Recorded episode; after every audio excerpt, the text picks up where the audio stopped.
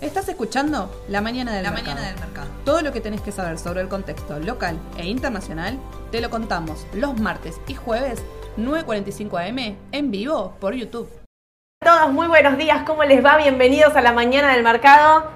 Buen día, campeón del mundo, ¿cómo va? Buen día, campeona. Muy bien. Re bien, te Re diría. bien, Sí. Excelente.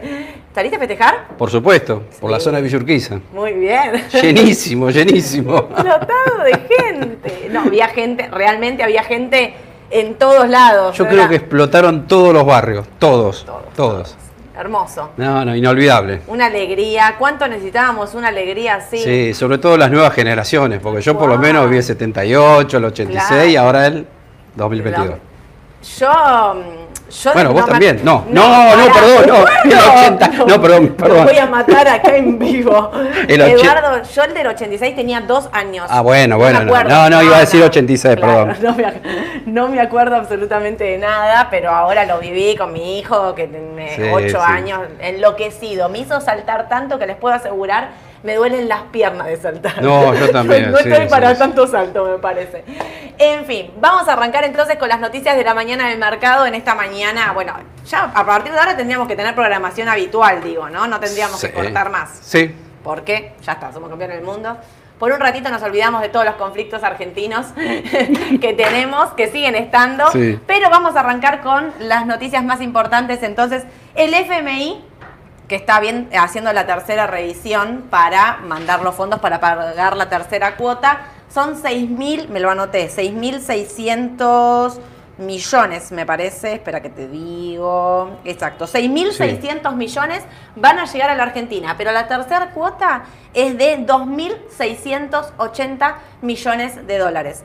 Así que hay una diferencia ahí que queda a favor de la Argentina para engrosar reservas. Después vamos a ver cómo, dónde, dónde se colocan, digamos, esos, esos dólares. Pero bueno, aparentemente todo indicaría que la Argentina va a estar cerrando, esta, va a estar pasando esta tercera revisión. Si bien lo van a anunciar hoy, digamos, después lo que hace el FMI es tomarse vacaciones hasta la segunda quincena de enero, o sea, no va a haber ningún tipo de noticia del FMI, y se esperan novedades para fines de la tercera semana, donde vuelven a reunirse y empiezan de nuevo a entablar conversaciones, porque viste que el FMI está compuesto por gente de todo el mundo. Sí. Entonces cada uno vuelve a sus países, vuelven a juntarse y en lo que van a estar haciendo entonces a fines de tercera semana de enero, empezar a rever de nuevo, a juntarse y ver la situación, sobre todo la de Argentina. Y por otro lado, ahí empezar a hacer la revisión, digamos, de, bueno, de si cumplimos todas las metas.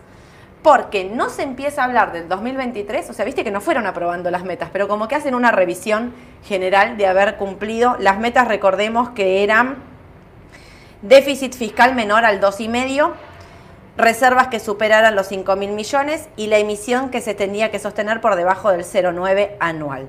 Recién cuando estos datos estén chequeados y fiscalizados desde Washington, se comenzará a discutir el 2023. Bien. Así que eso va a ser en febrero. Por Tenemos ahora, tiempo. Tenemos tiempo, ponemos. Mira, entre la licitación de masa del otro día que ganó enero, te diría que enero podría ser un mes bastante zafable. Y sí, tranquilo. Y sí, lo de siempre, ¿viste? Y va a depender de la inflación también. Es el Exactamente. 5, es el 6, es el 7. No lo cual. sabemos. Qué difícil el tema de la inflación, ahora lo vamos a estar hablando.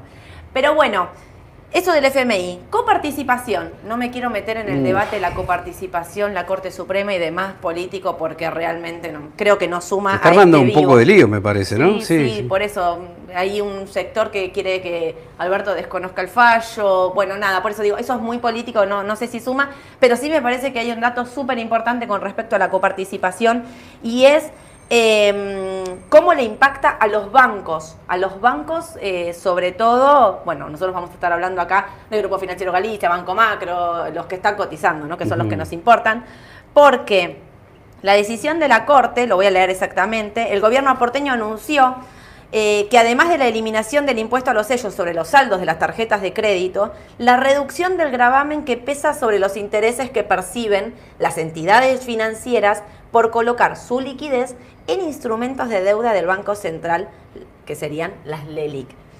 Por ambos conceptos, la ciudad recauda hoy 120 mil millones anuales, de los cuales menos de 25 mil millones corresponden al impuesto tarjeta. Es decir, que el sistema financiero deja de pagar 60 mil millones. Cifra que varía en función de la suba o baja de la tasa, obviamente que define el Banco Central con su LELIC. Esto significa que, eh, que, los ingresos tributarios de la Nación aumentaron en la medida que el directorio de la, eh, de la, Autoridad Monetaria dispuso progresivamente una suba de tasa que pasó del 49 al 75, porque como va ajustando pagaban cada vez más. Ahora están pagando esto, 60 mil millones de pesos, Edu. Como diría Fantino, lo que vos me querés decir es que se benefician los bancos y los consumidores finales también. Yo como usuario de tarjeta de crédito no me cobra más el 1,2. Exacto. Perfecto. Buena noticia. Muy buena noticia. Sí, sí, sí. Pero sobre todo, ¿vieron lo que pasó? Porque mientras estábamos todos en la calle festejando, nosotros cortaron. Vieron que el martes, el lunes llegó un comunicado de Vima, once y media de la noche aproximadamente, donde decía que la bolsa iba a operar el martes de 11 a 12 normalmente, las cauciones iban a estar hasta las 15 horas. A partir de las 12 del mediodía, los ADR en Estados Unidos hay un montón que no les gusta que diga esta. Volaron, pero volaron. 8, 9%, todo subiendo fuertemente. Eh, y porque empezó a trascender la noticia. Empezó a trascender la noticia. Igual está subiendo todo Argentina. Argentina sí tuvo su rally navideño, esto hay que decirlo. Vamos a estar analizando un poco de todo, no es un general. Yo igual escuché algunas opiniones que decían, no, el mercado también subió porque Argentina salió campeón me parece medio exagerado, ¿no? Es un montón pensar eso, pero bueno, pero hay que respetar, claro, cada uno le busca una excusa al cada mercado. Cada uno le busca una excusa. Yo te voy a decir, una de las que me parece que es muy viable también, mm. es que los ADRs argentinos están exentos en bienes personales, entonces hay muchos, a ver, veníamos diciendo que Argentina estaba en el piso, sí, que Argentina tenía un gran recorrido alcista, sí, que en dólares, que en dólares los papeles tienen un gran recorrido alcista, sí, bueno, si vos tenés por ahí tenías dólares líquidos afuera y querías comprar algo que esté exento de bienes personales, sí, bueno, porque quizás comprabas una ADR con la expectativa, a ver, es un riesgo, no estoy diciendo que compraste un, un, ETF conservador, estás comprando un papel de riesgo, cualquier papel argentino. Pero sí lo que veníamos diciendo era que Argentina estaba totalmente atrasada en dólares, que había intentado el Merval cortar los 530 dólares, que no había podido, volvió a los 490 y ahí vuelve a tomar un impulso alcista espectacular. Hoy vamos a ver qué es lo que sigue pasando, pero bueno, en principio esto, lo de la coparticipación para los bancos, atentos porque es un numerazo. Y otra cosa, rumores había de que el Banco Central puede llegar a bajar la tasa, que ahora no lo hizo. Claro, no sé si está esperando a ver cómo viene el dato de la inflación del mes de diciembre, ¿no? Quiero hablar del dato de inflación de diciembre con mm, Qué miedo. te quiero preguntar, acá en vivo, no lo charlamos antemano, pero te quiero preguntar. Viste que vino 4.9. Sí. ¿Qué sensación tenés vos de ese 4.9? Yo cuando lo escuché me pareció que era un dato medio, no sé si me arriesgo a decirlo, medio mentiroso, ¿no? Porque como ya tuvimos antecedentes en otros años que tocaban los números del INDEC, bueno, me vino a la memoria eso. Yo voy al mercado y las cosas me aumentan 10%, ¿no? Eso es lo que me parece muy llamativo. 4,9 me pareció muy poco. Viste que ellos salieron a aclarar que el 4.9 es por cómo hacen la medición, ¿no? Digamos, bueno, porque todo esto de los precios ajustados y demás, cuando hacen la medición les da 4.9. Salieron a aclararlo porque claramente no tenía nada que ver con las expectativas de ninguna consultora privada. Claro. Ahora, lo que pasa, esto que dice Edu, ¿no? A mí me pasó lo mismo. Digo, está bien, salieron a aclarar, no voy a decir que es un dato mentiroso, porque bueno, la, sensación igual que, que tiene uno, particularmente cada uno de nosotros en nuestra vida privada, es que la inflación no es del 4.9, la inflación es mucho más alta.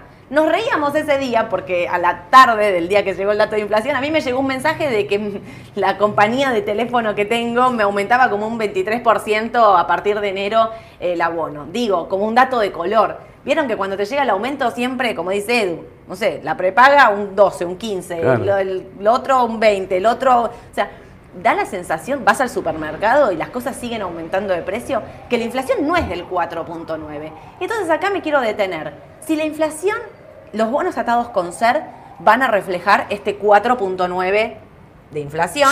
Y por otro lado, la expectativa, y lo que dijo Sergio Massa, es de que esta inflación baje al 3. Por eso les venimos diciendo, desarmen posiciones con ser, porque quizás no es el mejor instrumento. ¿Cuántos años te pasaste diciendo, me acuerdo, PR13 no compres porque no refleja la inflación real?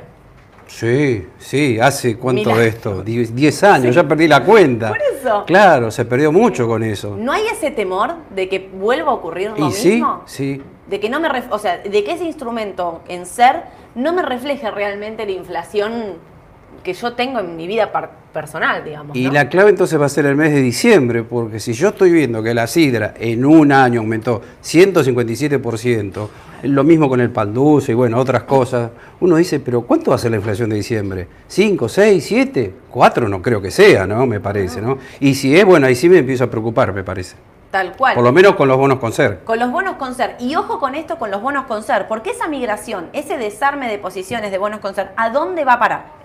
¿Al dólar? Uno puede ser el dólar, otra opción puede ser ¿Bonos dolarizados? eh, bonos dolarizados, otra opción puede ser bonos a tasa fija, siempre y cuando el Banco Central todavía no baje, eh, ¿cómo se llama esto? La tasa.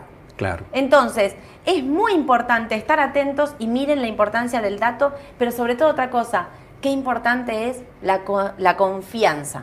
Porque hasta ahora nunca nadie había dudado, digamos, bueno, tenemos una inflación altísima, sí, nos quejamos de la inflación, sí, pero nadie dudaba del dato con ser.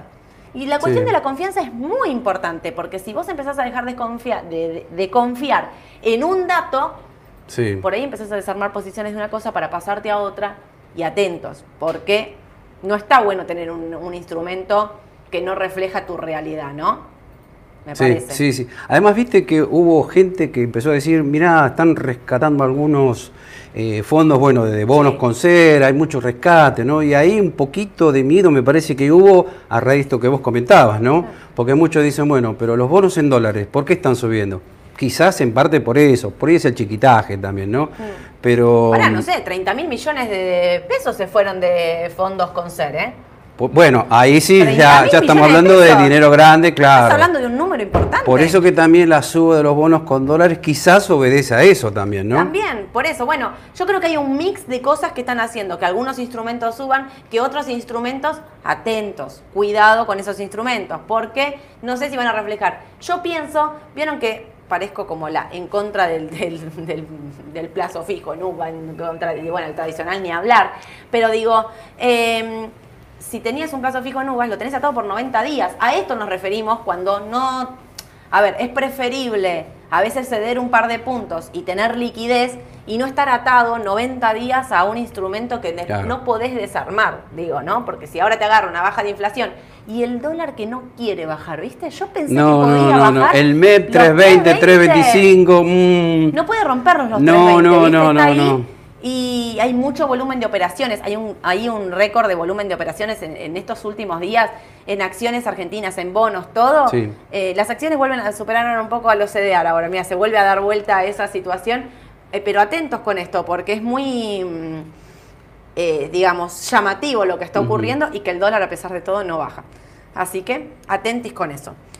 Ahora vamos a hablar a, a ver un poco de bonos. Dividendos, Edu, ¿qué dividendo hay que me estabas diciendo? Bueno, dividendos. Tenemos de dos empresas. Sí. La primera, a ver, podemos hablar de Aluar, me parece. obvio. Bueno, a ver. Aluar va a pagar un dividendo, no me quiero equivocar con el numerito, 6,9 sobre un capital social de mm, 2.800 millones. Esto se va a hacer efectivo a ver el día 2 de enero del año que viene. Perfecto. Con lo cual tenemos tiempo a ver para el 29 de diciembre para aquellos que bueno quieran comprar este, acciones de Aluar para tener derecho al dividendo Claro. en efectivo. Que bueno, creo que también se puede cobrar en dólares, ¿no? Sí, el- siempre es buena opción esto de cobrarlos en dólares porque son dólares eh, a, a los que los ponen, los valorizan como el oficial. Claro. Entonces siempre te conviene cobrar dólares billetes en la cuenta comitente. Exacto. Generalmente viene siendo así. Una cosa, eh, con eso que estás diciendo del 29 y de... Ah, ojo, estén atentos a ver si Vima hace, abre y tiene operaciones el 30. Ah, Porque buen dato también ese, muchas sí, veces- sí, ahora sí. lo estabas diciendo me di Yo tengo el dato, la duda del 23, o sea, el viernes, mañana. No, para mí Eh, mañana va a haber operaciones. va a haber operaciones. ¿Y el otro viernes? Navidad, la bolsa, viste que siempre opera, antes de Navidad opera normal y el último día hábil generalmente no hay operaciones. No sé si esta vez va a ser así o no, porque no, mm, no llegó el comunicado Claro. todavía. Pero con esto del dividendo de Aluar, atento, porque quizás tenés que Se comprar. te corre un día el 28. antes, claro, Quizás tenés que claro. comprar el 28 y no el 29. Claro, así que claro. atentos, estén atentos al comunicado. Quizás no esperen hasta el último día, digo, si van Sí, a comprar Aluar sí, por el sí, dividendo, ¿no? ¿Y algún dividendo más? Sí, y tenemos el de Come. Bueno, el de Come ahí llegamos un poquito tarde porque se hace ex dividendo hoy, 1,13 si no me equivoco, ¿no? Ok. Así que bueno, acá para el que quería comprar... Come. Ah, sí, sí, después el gráfico podemos ver. Este, decía 1,13, pero bueno, aquel que quería comprar Come y tener derecho al dividendo ya no puede porque había que estar comprado al día de ayer. Perfecto. Así que Bueno, recuerden, hoy se hace ex. Ok. Y Mirgor, ¿qué noticia teníamos de Mirgor? Bueno, Mirgor también, todos decíamos, ¿por qué tuvo ese salto de 3.600 a casi 5.000? Estamos hablando de una suba más del 40%, ¿no? Bueno, ahora se conoció la noticia que, bueno, Mirgor va a fabricar notebook, auriculares, relojes inteligentes, así que, bueno, esa noticia cayó bien, por eso se el alcista que tuvo el papel, ¿no? Exactamente. Eh, venía atrasada también con respecto Sí, a de venía muy papeles. atrasada, sí, sí. Muy sí, atrasada. Paso rápido a Estados Unidos, que hay poquitas noticias, y, pero queremos eh, después hacer todo Argentina Sí. sobre todo. Datos económicos, va a estar llegando el PBI ahora a 10 y media de la mañana, si mal no recuerdo, eh, de Estados Unidos. El estimado es 2.9. Los índices, lo hablábamos con Edu, los tres índices de Estados Unidos están para el rebote por AT. Hay que estar muy atentos a- entonces al dato de PBI que viene ahora porque tocaron valores, los tres tocaron valores que estarían para el rebote Sí. por AT. No hay rally navideño para mí en Estados Unidos. Y porque, a ver, Navidad es pasado mañana, básicamente, y el mercado no reacciona y no responde. Hay mucho eh, eh, gente de- de- de- del mercado financiero, digamos, Sí. el, el jefe de, Goldman Sachs, por ejemplo, diciendo que en el 2023 la Reserva Federal va a seguir siendo muy agresiva con la tasa, que va a haber una recesión importante en Estados Unidos. Están como súper pesimistas. ¿Tendrá algo que ver el tiempo en Estados Unidos? Viste que se viene una ola polar tremenda, no vas a ¿Ah, poder. sí? No sabía. sí, no vas a poder salir de tu casa. No me digas. Sí, sí, inclusive puedes llegar hasta Miami, dicen. ¿Ah, sí? Sí, sí. No, no Así que Y bueno, sí. Puede ser. También. Bueno, pero si no puedes salir de tu casa, tampoco puedes salir a consumir. No, y además vos decís, bueno, no salgo a casa a comprar, lo pido para que vengan, pero si no te lo pueden traer porque cayó mucha nieve, Claro. también, ¿no? Bueno, hay que estar muy atentos a eso que estás diciendo, Sí. entonces, para ver. Y atentos también, entonces, con los próximos balances, ¿no? Cuando viene. Vino el balance de Nike, vino muy bien, Muy bien. subía. Vino el balance de FedEx, vino más o menos, en algunas cosas vino bien, otras vino mal, pero subía. Así que ayer esto pasó, vinieron bien. Bueno, bueno, hay que estar muy atentos a los próximos balances, porque siempre estamos acostumbrados a balances después de un rally navideño. ¿Qué va a pasar con esos balances si este año no hay rally- rally navideño? Y esperemos que vengan bien, ¿no? Bueno, lo, lo- lo vamos a anotar a partir ya de la segunda quincena de enero, ¿no? Ahí empiezan a llegar los- empiezan a las llegar. grandes empresas. Esperemos que lleguen bien. Todavía falta un poquito, dos, dos semanas y media más Dos o semanas menos. y media. Pero bueno, estén atentos, ¿eh? Estén atentos a cuando empiecen a venir los datos de Estados Unidos de ventas minoristas y demás. Muy atentos a eso. Y hoy viene el dato de eh, semanal de desempleo. A 10 y media viene también. Y me anoté Mu. Mu es la, mm, una empresa de semiconductores de Estados Unidos. Vino, eh, dijo que va a reducir su fuerza laboral en un 10% y seguirá ajustando su cinturón financiero en 2023, ya que prevé más negatividad en el mercado de semiconductores. Según sus cifras recientes de empleados, eh, Micron Technology eliminaría casi 5.000 trabajadores en el próximo año. El fabricante de chips de memoria dijo que para su segundo trimestre fiscal espera perder entre 52 centavos y 72 centavos por acción, excluyendo artículos únicos en ingresos en un rango de 3.6 billones a 4 billones. Micron dijo que durante los próximos meses espera mejorar gradualmente las tendencias de demanda de memoria a medida que los niveles de inventario de los clientes mejoran aún más. Se lanzan nuevas plataformas de CPU y la demanda de China comienza a crecer a medida que se reabre su economía. Aún así, se apresuraron a agregar que la rentabilidad de la industria sigue siendo muy cuestionada para todo el 2023. Atento con el sector de los semiconductores, que es un sector clave y que viene destruido, destruido, todo, todo destruido. Eh, me olvidé de poner Tesla, pero Uy, Tesla. Tesla, que no Uh. para de bajar.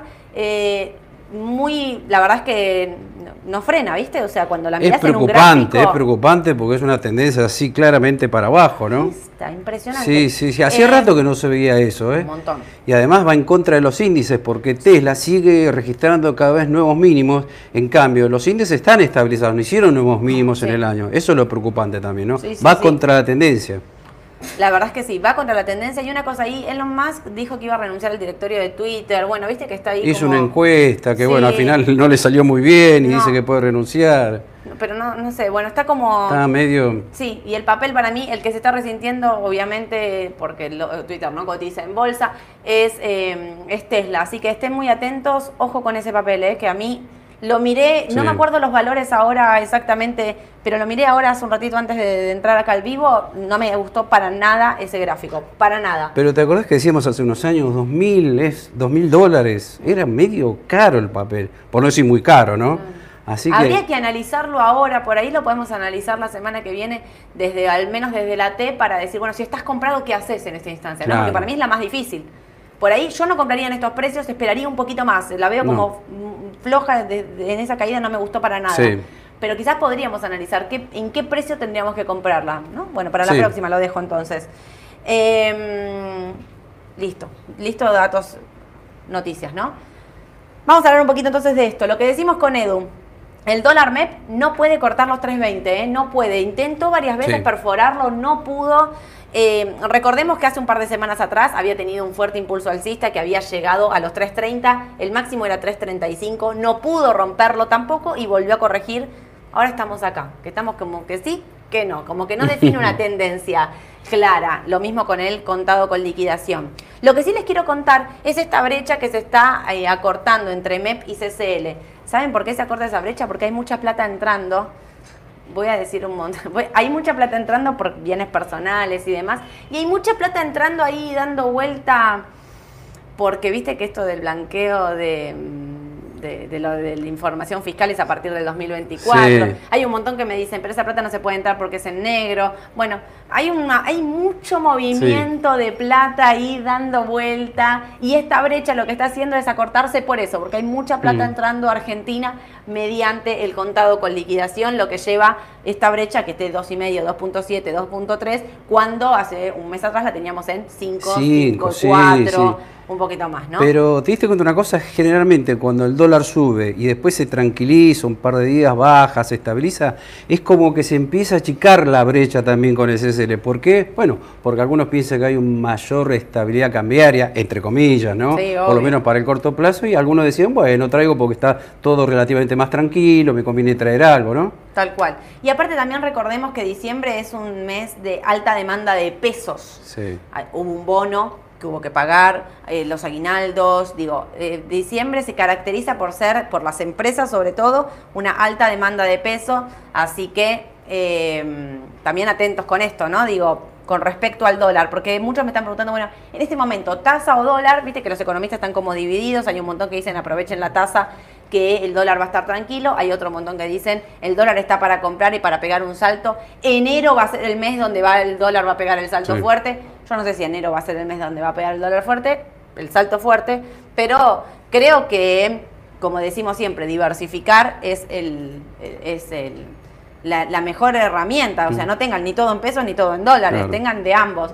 Yo no sé si compraría tasa en pesos, a ver, si tengo que, la parte de pesos la pondría en tasa fija, no lo dudo, pero si tuviese quizás pesos en este momento, quizás compraría algo de dólares, ¿eh? a estos valores, Mm. 320, 322, 323, me parece que es un buen número Sí. para, para empezar a, a comprar dólares, porque 63% en lo que subió del año, estamos cerrando el año, miren, totalmente atrasado contra la inflación y demás. Y una cosa que les quiero decir, viste que en la licitación de Sergio Massa, de la otra vez que consiguió un montón de plata, la tasa efectiva, porque me había olvidado de decirla, es mucho más alta que la LELIC. La tasa efectiva Sí. que la que colocó era del 89. O sea, fíjense cómo para sostener todos esos pesos, él tuvo que subir la tasa y entonces esos pesos lo que están intentando, por eso la LELIC está al 75 y hay muchos que están pensando que la LELIC puede bajar para que Sergio Massa siga teniendo un diferencial de tasa en lo que son letras del tesoro Claro. y los pesos de todo el sistema financiero vayan a- al tesoro, a financiar al tesoro y no a financiar al Banco Central. Así que atentos con eso. Pero miren, otra cosa. Bueno, acá está, esto es lo que estamos hablando, ¿no? La brecha que se abre, se abre en algunos Mm. momentos. Acá, mira, igual acá quedó como raro el cierre, pero esto es porque es el cierre nada más, ¿eh? Están- las brechas están tranquilas. Riesgo país, y acá vamos a hablar entonces un poco de lo que vienen subiendo los bonos argentinos, que veníamos recomendando, compren bonos argentinos en estos precios porque nos parecía que estaban baratos, obviamente no nos imaginábamos que iban a subir así de golpe, sí nosotros decíamos, compren bonos dolarizados, mantengan los bonos dolarizados y los que tienen no vendan los bonos dolarizados, y en realidad acá se ve muy claro en el riesgo país, me decías, eh, bajó un eh, 27% desde junio, desde acá, desde Sí, cuando llegó a 2.950 el riesgo Claro, país y ahora lo vemos en 2100. Eh, y en ese momento yo me acuerdo, habíamos dicho que ya era tarde para vender los bonos en dólares, 20, 19, tocó 18 inclusive, el AL30D. Y bueno, se pegó un rally impresionante. Ahora lo tenemos cerca de los 26 dólares, estamos en Sí. una suba de más del 40% de un bono en dólares. Es mucho, ¿no? Pero bueno, eh, por suerte en ese momento dijimos no vender y sí, quizás para el que está afuera comprar un bono en dólares como para diversificar algo y no tener todo en acciones, ¿no? Obvio. Para los que están preguntando ahora si entrar o no entrar, sobre todo la L30D tiene un techo ahí en 30 dólares, creo que está 20 entre 26 y Mm. 27, o sea, le queda poco. Atentos porque vienen subiendo un montón. Miren lo que subieron en el mes. Eh, acá, la L30D, 12%. En el año bajaron un 18, y vos decís, ah, bueno, bajaron un montón igual. Estaban 35, 40% abajo Mm. en dólares. O sea, miren lo que viene recuperando. Mm. Desde noviembre, noviembre, diciembre fueron dos meses espectaculares para todo lo que fue Argentina y deuda en dólares. Estamos hablando de una ganancia en dólares, ¿no? Esto es dólares. Por eso, ojo, Sí, es sí, bastante. sí, Es un montón. Es un montón, o sea, es impresionante. Claro. Eh, la tasa de Estados Unidos contra la inflación, o sea, miralo por donde lo mire, Claro, digamos, o sea, es- es, obviamente es muchísimo. son, eh, son, eh, ¿por qué tienen este rendimiento? Porque son instrumentos de riesgo. O sea, todo lo que acá te das cuenta cuando Claro. suben y cuando bajan fuerte el riesgo que está implícito en estos bonos. Nosotros, ahí está, 26 dólares con 71. Aconsejamos a los que lo tienen mantenerlos, no venderlos.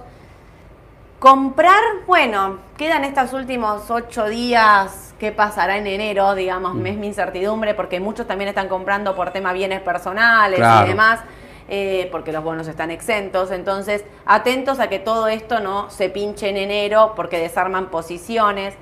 Atentos, cuidado, los que van a vender, Sí. porque venden, ya venden desde el último día hábil de diciembre, porque las ventas son en 48 horas, entonces, bueno, habrá que ver cuál es el último día hábil, si 28 o 29, para que liquide el 2 o Claro. eh, el 2 de enero. Pero atentos, porque quizás, a ver, un descanso tendría que tener Sí. la deuda, la- los bonos sobre todo, no, no así las acciones, me parece, pero tendría que haber un, como un descansito. Sí, si lo ves por análisis técnico, hay cierto nivel de agotamiento ya, ¿no? Es Sí. como que estamos entrando en zona de sobrecompra, con lo cual, de corto plazo, claro, ¿no? Por ahí cuidado, ¿no? Sí, De para el corto valores. plazo, cuidado. Entonces, lo que queríamos mostrar era el Merval en dólares, que pudo romper la resistencia de los 530 dólares, que era una resistencia que no podía cortar.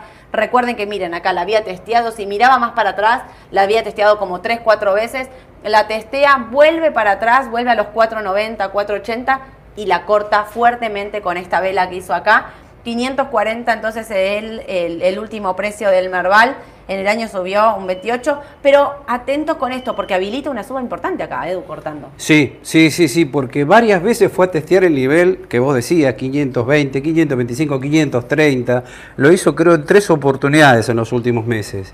Y bueno, venía desde 350 Sí. más o menos. Así que ese era el gran, digamos, techo que tenía, ¿no? Eh, resistencia. Sí. Los pasó en 540 y como vemos que los bonos están subiendo, los ADR en dólares están subiendo, bueno, es una muy buena señal ya de largo plazo, ¿no? Obvio. Así que atentos para aquellos que por ahí están afuera. Cortó las Quizás medias una también. fichita meter ahora no estaría mal. Cortó las medias también. Corto las medias también, sí, sí, hay muchos. Hay datos muchos interesantes datos. desde el punto de vista del análisis técnico, así Sí. que tenerlo en cuenta. Tenerlo en cuenta, yo Argentina mantendría y seguiría comprando, ¿eh? Seguiría comprando cuando me preguntan qué compraría, Edu me preguntaba antes, yo insisto por el sector financiero. Insisto, dije Galicia, me saltaron a A matar la yugular. un de. Pero no por la suba que tuvo ahora, creo que está recontra atrasada con respecto a un montón de papeles argentinos que ya subieron un montón.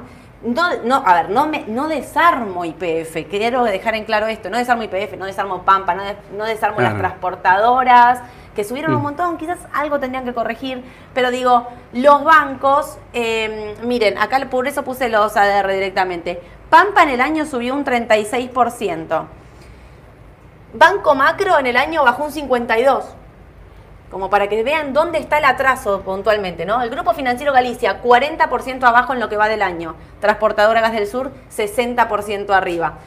YPF, bueno, obviamente, la estrella, ¿no? 127 en dólares. Atentos, entonces, si ustedes, ¿dónde yo invertiría hoy? De riesgo, como digo siempre. ¿Dónde pondría algo para no vender? Sector financiero argentino. Claro. Y te acuerdas que además veníamos diciendo papeles energéticos, comprar que estaban atrasados, había muy buenas noticias, pero es como que ahora la cosa estaría migrando, parece que va todo por el sector financiero en detrimento de los papeles energéticos, ¿no?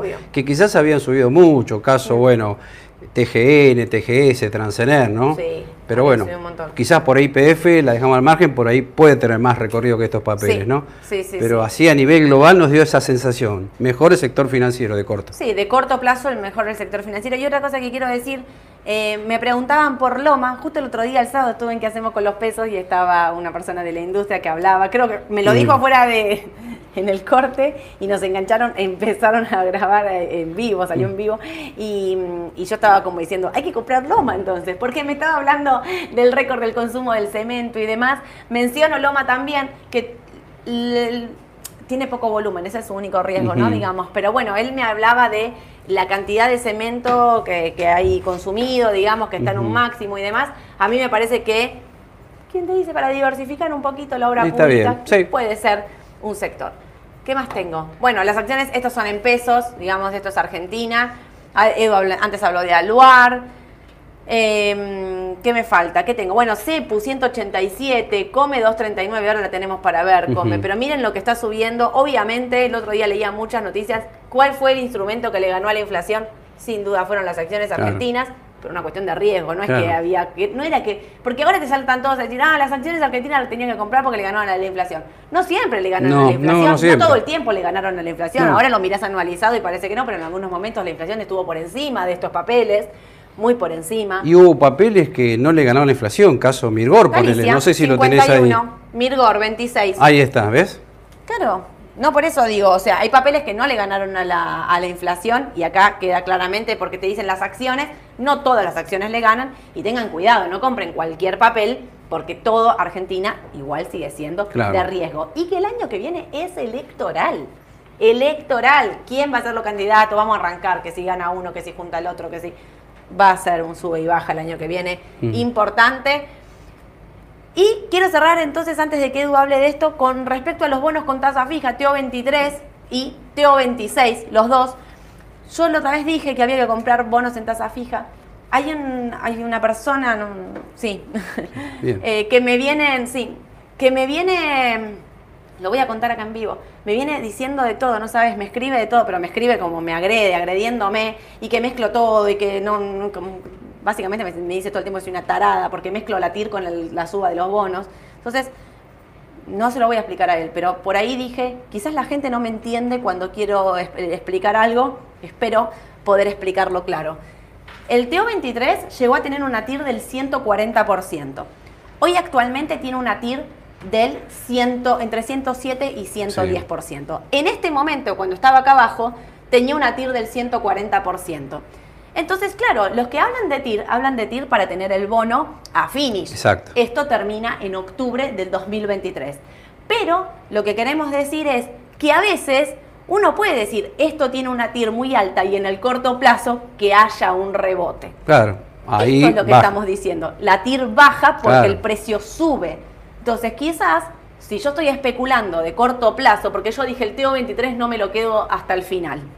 No, claro, no me lo quedo hasta el final, porque lo que estaba esperando era esto. Quizás ahora espero un poco, veo, en realidad lo que estoy esperando es ver si corta este valor y para pasarme a dólares. Para pasarme a dólares. Yo había dicho que había que pasarse a tasa fija porque si bajaba la tasa, había que pasarse rápido a la tasa fija antes de que baje la tasa.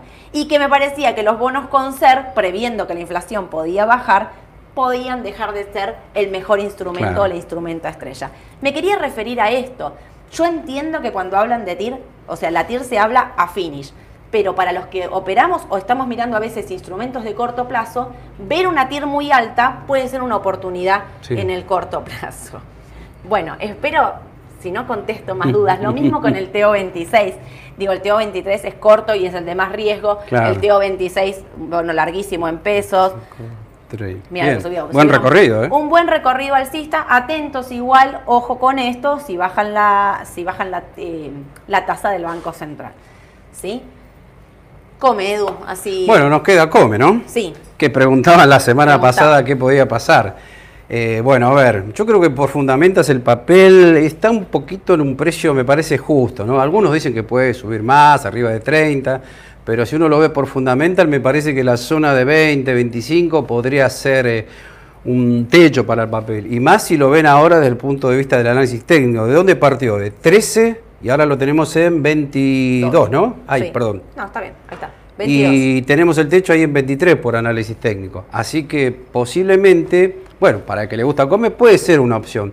Ahora, lo que habría que ver si es la mejor opción de corto plazo. Eso es lo que quiero decir, ¿no? Puede tener recorrido, pero A mí no no sé si gusta de mucho. corto plazo. Además, con esta tremenda que suba que Claro. tuvo, me parece que tarde o temprano tiene que cor- corregir en el corto plazo, ¿no? Justo aprovecho porque no hay un montón de preguntas, Edu. ¿Cuál recomiendan del sector financiero? Bueno, ven, por ejemplo, antes que esto, yo me quedo con Galicia o Macro. Ni Claro, y Galicia el- que está en 15 dólares, en- Sí. perdón, Banco Macro que está en 15 dólares, Sí. tiene ahí un techo en 16. 16, 17, sí. 17, pero puede ir a buscar los 18, el segundo objetivo sería 22, obviamente, digamos, puede haber correcciones en el medio. Sí. Eh, Grupo Financiero Galicia, que está en 9 dólares. 9 dólares con 50 podría ser el techo de corto plazo. Exactamente, si supera los 9,50, como fuimos diciendo con IPF, ¿no? que fuimos marcando Claro. valores, 10, 20 para ir a buscar los 12 finalmente, como, bueno, digamos, estos son valores para mí, hay que ver qué pasa hoy, serían como casi de entrada Sí, eh, en, sí, los, sí. en los bancos, ¿sí? Así que para los que están preguntando, Lo mismo Banco Francés en Banco 3 dólares con Francés. 70. No 3 sé si andan dólares con 3 dólares con 40 por ahora. Exactamente. Ese podría ser el techo de corto. Eh, bueno, ¿cuáles recomiendan? Ya estamos. ¿Por qué suben tanto los bonos L30? Entramos ahora, van a corregir. Espero para. Mira, te meto toda de bonos. Espero para comprar GD38. Eh, bueno, con respecto a los bonos, eh, lo que decíamos un poco antes, atentos porque las subas subieron un montón, porque pueden corregir en el corto plazo, porque estamos cerca de las resistencias importantes que tienen de los 30 dólares para el, la L30. Marcamos siempre el mismo para que ustedes vayan grabando números, todos se están manejando por la misma forma.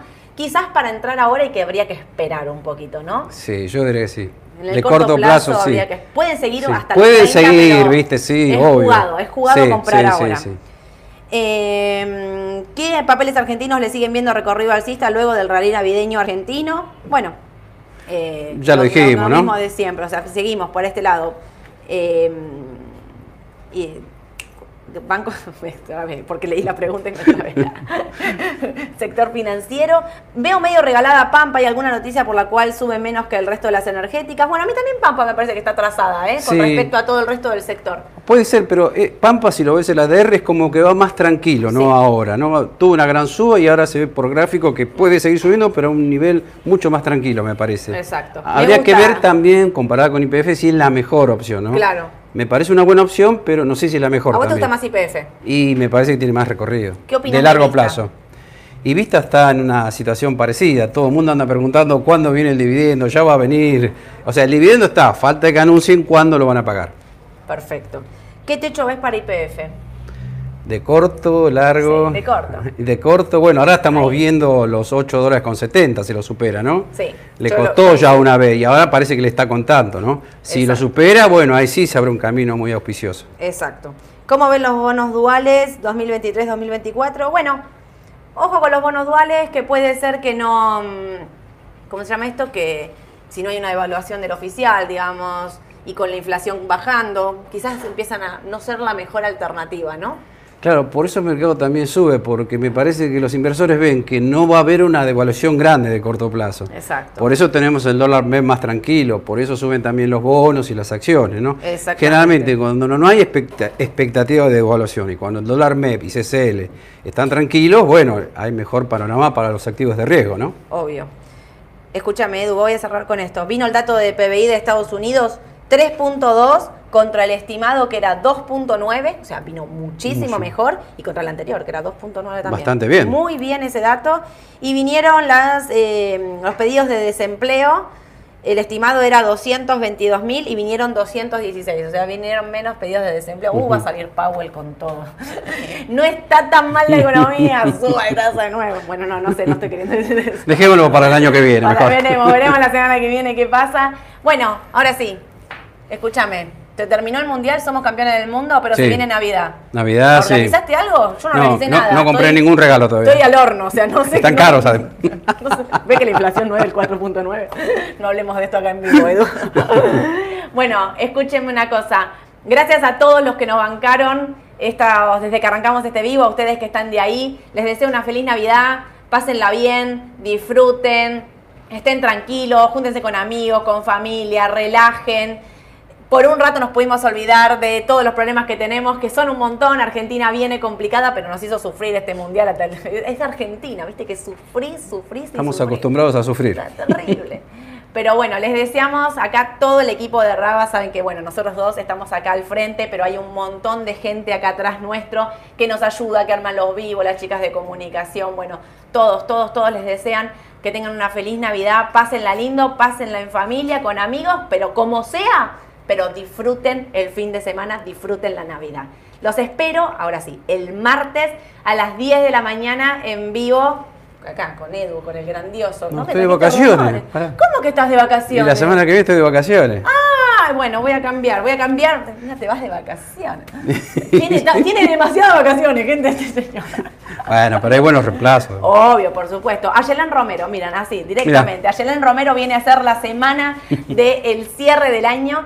Eh, con- así que manden de qué quieren que hable, porque Mm. Aye, viste que Aye, local, internacional, de lo que quieras, está ahí. Les deseo lo mejor en esta Navidad. Pásenla lindo, que tengan un buen fin de semana. Chao, chao.